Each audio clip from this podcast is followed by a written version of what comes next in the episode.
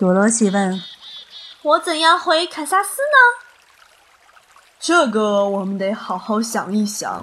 小老头答道：“给我两三天时间考虑这件事，我会想出一个办法来，让你穿过那片沙漠。在此期间，你们会得到贵宾所享受的待遇。你们住在宫殿里，我的人会侍候你们。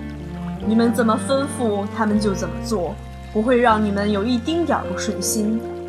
我这样帮你们，只要求一个回报：你们必须严守我的秘密。”不要告诉任何人我是个骗子。他们都表示同意，答应不把自己知道的事情说出去一个字，然后就兴高采烈地回自己房间去了。即使是多罗西，也希望大法师可不者骗子，这是他给小老头取的绰号，想出一个办法来送他回堪萨斯。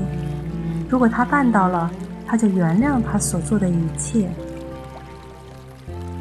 第二天早晨，稻草人对朋友们说：“祝贺我吧，我终于要去奥兹那儿装大脑了。我回来时肯定像是换一个人。”我一直喜欢你本来的样子，多罗西率真的说：“你真好，居然喜欢一个稻草人。”他说道：“不过待会儿我有了大脑，就会产生美妙的思想。”那时候你肯定会更加看重我的。然后他快乐地向大家说了再见，便来到宝座殿跟前，叩响殿门。请进，奥兹说。稻草人走进去，发现小老头坐在窗前，正在沉思着。我来装大脑了，稻草人说，样子有点不自在。哦。好的，请你在椅子上坐下。”奥兹回应道。“请原谅，我得把你的头取下来，要把大脑装在脑袋里合适的地方，我就不得不这样做。”“没问题。”稻草人说，“你取下我的脑袋好了，不必客气。